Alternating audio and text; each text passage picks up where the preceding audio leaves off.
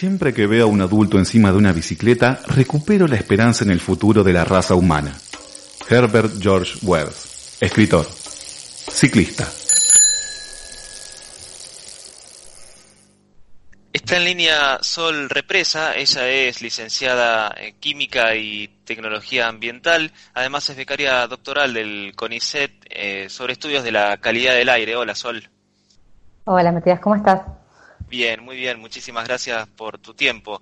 Eh, Sol, vos eh, en, lo que es calidad del aire, que es una de las cosas en las que te especializás, has publicado en, redes sociales, estudios o comentarios sobre la calidad del aire en la ciudad de Buenos Aires. ¿Cuál es el aire que respiramos?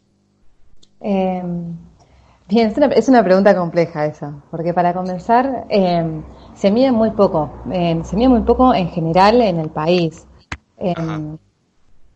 y de hecho Buenos Aires es bastante afortunada porque en el único lugar del país en donde se mide la calidad del aire propiamente dicha es en la ciudad de Buenos Aires. Eh, mientras por ahí en otros puntos del país lo que se mide está más relacionado con qué es lo que sucede, por ejemplo, adentro de un parque industrial, eh, como es el caso de Bahía Blanca o, también en el caso del parque eh, petroquímico de acá de La Plata, yo estoy en La Plata. Em, en Buenos Aires, en cambio, se mide la concentración a la cual está expuesta la población, ¿no? Que eso, cuando nosotros hablamos de la concentración de emisión, o lo cual el aire que las personas respiran, eh, eso es calidad del aire. Y, la única ciudad donde se tienen datos desde hace muchos años es en, es en Buenos Aires. Hay otra, en Córdoba se, está empezando a implementar ahora un monitoreo, pero si no me equivoco todavía no llegamos a un año de datos. En cambio en Buenos Aires se viene monitoreando de forma constante eh, desde el 2009 más o menos. ¿Desde cuándo, perdón? Desde el 2009. Ah, ok. Eh, y, y esta, esta diferencia, o sea, hoy en, el resto de las ciudades, sacando Buenos Aires, no tenemos ningún tipo de información acerca de, la contaminación ambiental? No, eh, lo que tiene que ver con calidad de aire no, no sabemos nada. Sí, por ahí hay estudios que, han hecho universidades em, de tomar uno, dos, hasta tres puntos de muestra, y, pero con un esfuerzo eh, manual por sobre todo. Claro. Em, y, nada, con los recursos que cuenta la ciencia. En cambio, para, para comparar con el monitoreo que existe en Buenos Aires, que es un monitoreo continuo, tenemos de Buenos Aires datos por hora. ah, eh, con, lo cual hace, hace, hace un set interesante de, datos para, para poder sacar conclusiones y para poder estudiar, ¿no? Sí, obvio. Eh, de, esta, de este tema mucho eh, no se habla ni en los medios, no, no es algo que sea un tema ni candente ni una preocupación. Eh, se publican datos, o sea, hay gente, bueno, eh, evidentemente por lo que eh, nos estás comentando, se, hace este monitoreo, pero digo, los datos que, que se, las, las muestras que se toman, ¿se publican en algún lado? ¿Se utilizan? ¿Se hace, se hace bien este muestreo? ¿Es suficiente? Em, a ver, son, son preguntas difíciles. Em, porque hay un, trabajo muy interesante de un grupo de Buenos Aires que ellos, por ejemplo, decían que para poder evaluar la calidad del aire en Buenos Aires hacían, cinco, hacían falta cinco puntos. Buenos Aires tiene tres. Em, y los contaminantes que se miden, o por lo menos los que se informan, eh, son monóxido de carbono, dióxido de nitrógeno y material particulado de tamaño eh, menor a 10 micrones. Em, que Nada, ahí nos estaría faltando un parámetro que, nos interesa mucho a las personas que trabajamos con calidad del aire y sobre todo pensando en la parte de salud, que es eh, material particulado menor a 2.5 micrones. Esto parece una tontería técnica, pero no lo es porque mm, este material particulado más chiquito, digamos que es, es muy, muy chiquito, es el que por ser tan chiquito precisamente penetra hasta dentro de los pulmones. Entonces, en realidad tener tres puntos es mejor que no tener nada. Eh, y tener tres contaminantes es mejor que no tener nada, eh, pero nos gustaría obviamente tener mayor información. Claro. Em, eh, eso, eso como, no, eso como por un lado, de, que sí, lo que se, lo que se mide es mucho mejor a no tener nada, eso sin lugar a duda, em, pero sí, obviamente se pueden mejorar las mediciones. Y después sobre, sobre la información, em, Recién hace dos, dos, años, si no me equivoco, que los datos están disponibles eh, en la página de eh, datos abiertos em, de ciudad, creo, eh, para poderse descargar. antes, no, antes para poder acceder a la información había que mandarle un, correo a, APRA, que es la Agencia de Protección Ambiental de Ciudad, ellos eh, muy amablemente preguntándote para qué los querías, pero te los, pasaban los datos. Eh, y después se hace un informe, yo hace rato que no entro a la página, eh, pero se hacía un, informe mensual, mm, resumiendo brevemente qué era lo que había pasado. el tema, nada, es que siempre, digamos, uno, los que nos dedicamos a esto, queremos tener la información para poder sacar nuestros propios análisis y generar nuestras propias visualizaciones porque lo que suele pasar es que cada uno muestra lo que quiere, ¿no?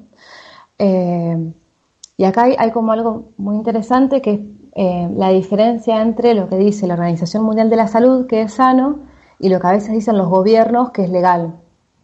Claro, eh, sí.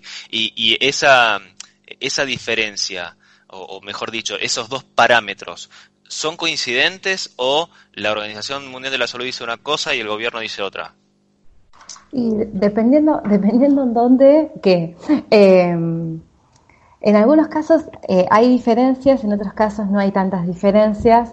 Em, el tema es que muchas veces los gobiernos terminan informando en función de su reglamentación. Em, entonces las reglamentaciones se cumplen, pero sin embargo después cuando uno lo compara con los valores recomendados por la OMS, no. Eh, y a nosotros eh, me parece que siempre lo que tenemos que tratar como, como ciudadanos preocupados por nuestra salud es estar más cerca de los parámetros de la OMS, después que, los gobiernos se vayan adaptando. Eh, que es lógico que exista ese desfasaje en parte porque la OMS está todos los años eh, revisando si, si, esos valores eh, son, los, son los mejores, porque la comunidad científica va avanzando, va haciendo nuevos experimentos y, y cada vez eh, se va demostrando, llevo hace rato que están, que están constantes, pero, pero, pero es que frente a nuevas pruebas científicas los valores se modifiquen y a veces en lo que es la, estructura del gobierno no se puede dar el mismo dinamismo, ¿no? las reglamentaciones no van a la misma velocidad que, la, que, estas publicaciones de la Organización Mundial, eh, ya sea por digamos la velocidad propia de la burocracia o porque quizás no le conviene ir actualizando estos parámetros porque implica ajustes a, las políticas que, que ya están que, que, están llevando a cabo, ¿es así?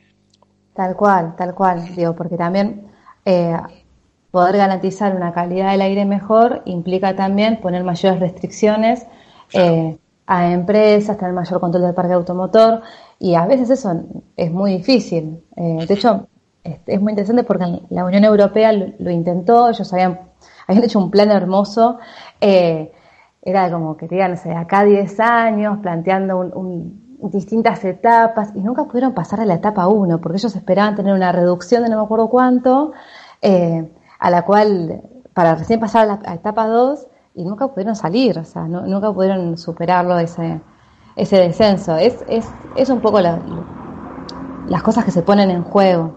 Em, ¿Y, cuáles son las, perdón, cuáles son las principales causas de contaminación eh, en un ámbito urbano? Em, en un ámbito urbano como tal, la principal es, el tránsito vehicular, eh, porque somos, tenemos muchos autos por persona eh, que están circulando muchas horas, entonces eh, lo principal es eso, el parque automotor, sobre todo cuando es, cuando es muy grande como, como en las grandes ciudades, ¿no? Y después, en, sí, en el caso de que se den industrias, la presencia de industrias también genera contaminación, sobre todo si tienen emisiones gaseosas. y hoy en la ciudad de Buenos Aires están tomando algún tipo de acción preventiva o correctiva en los lugares donde hay mayor eh, foco de contaminación? El tema es que actualmente no están identificados los focos de ah. contaminación. Digo, no es que eh, había, que ir un paso atrás en la pregunta entonces. Claro, por lo menos hasta donde llega mi conocimiento. Eh, digamos, em, esto mismo que vos decías, ¿no? La contaminación del aire no suele ser algo que, esté en la agenda política. Em, también es muy difícil que lo esté, no, no, es un problema que tenemos únicamente en Argentina, es un, problema en general, porque las personas que, se enferman por una mala calidad del aire tienen enfermedades que están por ahí vinculadas a, cosas generales, ¿no? Digamos, ¿cuáles son las enfermedades que se relacionan? Son cáncer de pulmón, eh, accidentes cerebrovasculares, em, infartos, eh, que, bueno, que son em, problemas que uno las puede asociar a tantas cosas, eh, que, que, a veces es muy difícil poder decir, bueno, no sé, es, este porcentaje corresponde a em, la mala calidad del aire. Hacer esa atribución, ese salto, es, es muy complejo. Entonces eso hace que, bueno, que, normalmente se, a menos que uno tenga, se despierte un día y tenga el, cielo color marrón, em, es algo que, que se ignora, ¿no? Sí. Em, eh, no, perdón, te, te, estaba interrumpiendo. No, estaba pensando con respecto a las medidas, eh, que en ese sentido, digamos, el hecho de, contar con ciclovías o poder, o bicisendas, eh, y poder estimular el uso de la bicicleta, sin lugar a duda, o el transporte público también, porque es una forma de, partir eh, vehículos, yo creo que es un avance. Em, pero no sé cuánto está hecho pensando en la, calidad del aire, ahí ya desconozco, si hay un, si hay un plan eh, pensando en mitigarla, no, no sé. Claro. Eh, y bueno, entonces, digamos, las políticas que se podrían aplicar, más allá de lo que hoy se está aplicando, eh, implica esto es atacar directamente al, al, transporte o a la movilidad como el foco principal de contaminación o se podría atacar o se podrían tener en cuenta otros aspectos todo lo que tiene, digamos, pensando en ciudades, digamos, corriendo la parte industrial, em, todo lo que tiene que ver con em, mejorar el transporte para que las personas eh, elijamos eh, el transporte público por sobre sacar nuestro auto de la cochera y después lo que es el reemplazo, ¿no? De que el transporte público puedan ser eh, eléctricos como, como algo que, que, el, que, el, Estado esté privilegiando, también yo creo que es, es algo que, que incide muchísimo. Em, y después estimular que el transportarse, o ya sea a través de bicicleta, de monopatines, ¿no? Habilitar, que a veces también es dar seguridad vial, que las personas se puedan, se puedan trasladar en otro, en otro tipo de cosas que no sean un auto y sin miedo a que los choquen o que le pasen por arriba. Sí, lo, que siempre se engloba dentro de la categoría movilidad sustentable. Exacto, sí, es que sí, es eso. Eh, el, déficit de espacios verdes que, es crónico, sobre todo en la ciudad de Buenos Aires, eh, ¿también influye en la calidad del aire? Influye en cuanto em, en cuanto es mejor tener eh, un espacio verde que tener de vuelta una calle llena de autos, pero en realidad en lo que es tasa de reducción no no va a tener impacto. Vamos, va, va, Sí, es, es mejor tener el espacio verde, eso es indiscutible, hasta por, por una cuestión paisajística y por otras cuestiones que, hacen a nuestra salud, que no son necesariamente el aire que respiramos. Pero en cuanto a tasa de recuperación de dióxido de carbono, no. Lamentablemente no. Ojalá fuera, fuera tan sencillo, pero no uno tiene, digamos, en el imaginario estas dos cosas, que lo que más espacios verdes eh, son como los purificadores o los pulmones de, la, de las ciudades, y, hay otra que Buenos Aires tiene como una situación privilegiada porque los vientos eh, borran como la contaminación del ambiente. Eh, sin embargo, hay otras ciudades que habitualmente vemos noticias, como ciudades en, en, Colombia, no recuerdo si Bogotá Medellín, en Madrid, en París, en donde las noticias sobre eh, las restricciones por el hecho de eh, que se superan los límites tolerables de contaminación eh, son bastante frecuentes, o Santiago de Chile, por, dar otro ejemplo. ¿Eso no pasa en Buenos Aires o acá simplemente es algo que se mantiene como debajo de la sábana y no se le da mucha bolilla? no, lo que suele suceder es que, bueno, digamos, al, en lugares en donde mm, están rodeados por montañas, por sierras, digamos, en, que, la ciudad está en un valle, em, se suele hablar de, una capa de inversión, ¿no? Que, es que durante muchos días está, eh, como que no se, no se provoca una dilución vertical, eh, los contaminantes quedan como retenidos eh, y bueno, eso sí, crean malas condiciones por prolongados periodos de tiempo. Nosotros esos fenómenos no se da porque estamos en una planicie, pero sí tenemos inversión, inversión térmica sobre la noche, digamos. Hay, hay cuestiones climáticas que son eh, propias de, los cambios de temperatura a lo largo del día, en donde sí vemos esa situación, pasa que esa situación dura, menos tiempo, no dura por ahí esto, cuatro, cinco, una semana, pero sí dura ciertas cantidades de horas. Igualmente nosotros sí tenemos excedencias con respecto a lo, que está recomendado por la OMS. Por ahí no son el 50% de los días del año.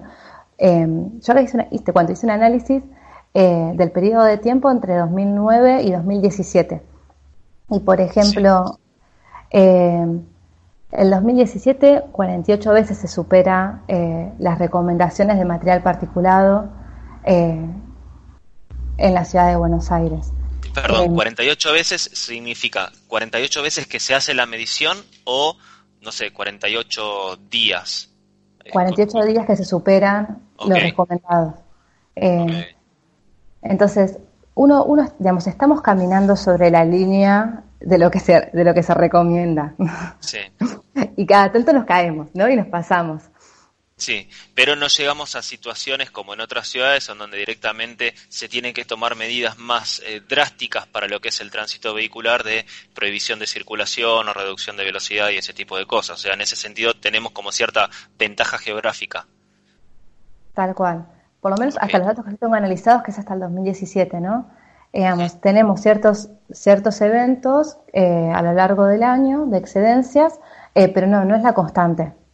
Y, esos eventos que, que, vos decís que se superan los límites, eh, ¿notás como un parámetro que se, se, repiten más frecuentemente, eh, digamos, más cerca de, este punto en el tiempo o, están más o menos distribuidos en forma homogénea? No, por lo general están distribuidos. Eh, sí, no, las, las tendencias no...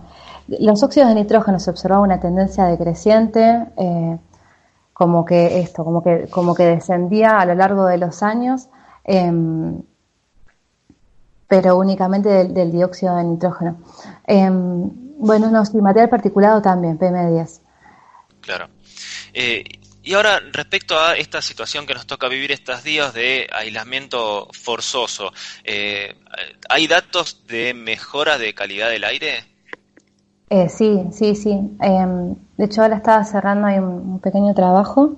Em, nosotros, a partir de las imágenes satelitales, podemos ver cuáles son eh, los niveles de los, de los contaminantes en lo que se llama la columna atmosférica, ¿no? Desde el suelo hasta donde está el satélite. Así como, como todo, todo, un continuo y ver eh, cuál es la concentración de los gases ahí. Y mm, y estaba analizando la, concentración de óxidos de nitrógeno en la semana anterior a la cuarentena y la primera semana de cuarentena. Y sí, lo que se observa, anoche justo terminaba todos los números en la cabeza, un 35% de reducción. Digo, frenamos la ciudad, hacemos que, únicamente estén dando vuelta la menor cantidad de autos posible y sí, efectivamente, eso, tiene un impacto. Y, y se podría pensar en esta situación que, digamos, eh, se llega por una cuestión de, salud de, este coronavirus, eh, pero se puede pensar en esta situación como un punto de partida para empezar a diseñar nuevas políticas que contemplen una eh, disminución más drástica de, lo, de, de, la contaminación ambiental. Em. ¿O no crees que pueda pasar eso? Y es medio difícil frenar el país, ya lo estamos viendo. Em, pero igualmente sí, estas, estas son las medidas que normalmente se utilizan en las situaciones caóticas, digo, eh, Santiago, del Estero, eh, Santiago, de Chile, perdón, ellos es, es una de las medidas cuando llegan a un pico, lo primero que hacen es detener el tránsito. Em, siempre ha sido, es una medida muy recomendada em, para disminuirlo. Y pasa que lo que luego sucede es que cuando esto se reactiva vuelven a subir los niveles, no es que esto es estable en el tiempo. Y, tampoco hay políticas que aprovechan este parate para decir, eh, bueno, que, que vuelva a la actividad, pero tratando de cambiar ciertos hábitos. No, imposible. ok.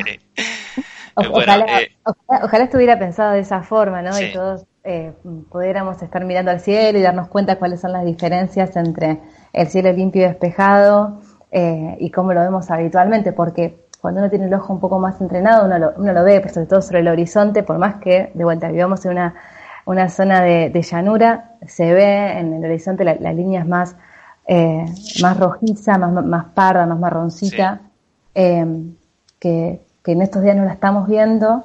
Em, y ojalá eso nos, invite a tomar conciencia y a dejar el auto en casa la próxima. Pero la verdad es que guardo muy pocas esperanzas, porque también eh, en esto, ¿no? Digamos, si hay resueltas otras cuestiones para poder salir cómodos en bicicleta, eh, o, saber que el transporte público está en condiciones y que no tenemos que esperar un montón en una parada y, que vamos a viajar sentados, eh, probablemente no lo elijamos y esas son cuestiones mucho más de fondo, ¿no? Totalmente. Bueno, eh, Sol, te quiero agradecer muchísimo este tiempo que nos has dedicado. La verdad que eh, súper eh, súper claro y, y, súper conciso todos tus conceptos y, nada, te, te, agradezco mucho este tiempo que nos has dedicado este, para hablar sobre la calidad del aire en la ciudad de Buenos Aires. Muchas gracias por el espacio y nada, seguimos hablando. Bueno, muchas gracias. Hablamos con Sol Represa, becaria doctoral en el CONICET sobre estudios de calidad del aire.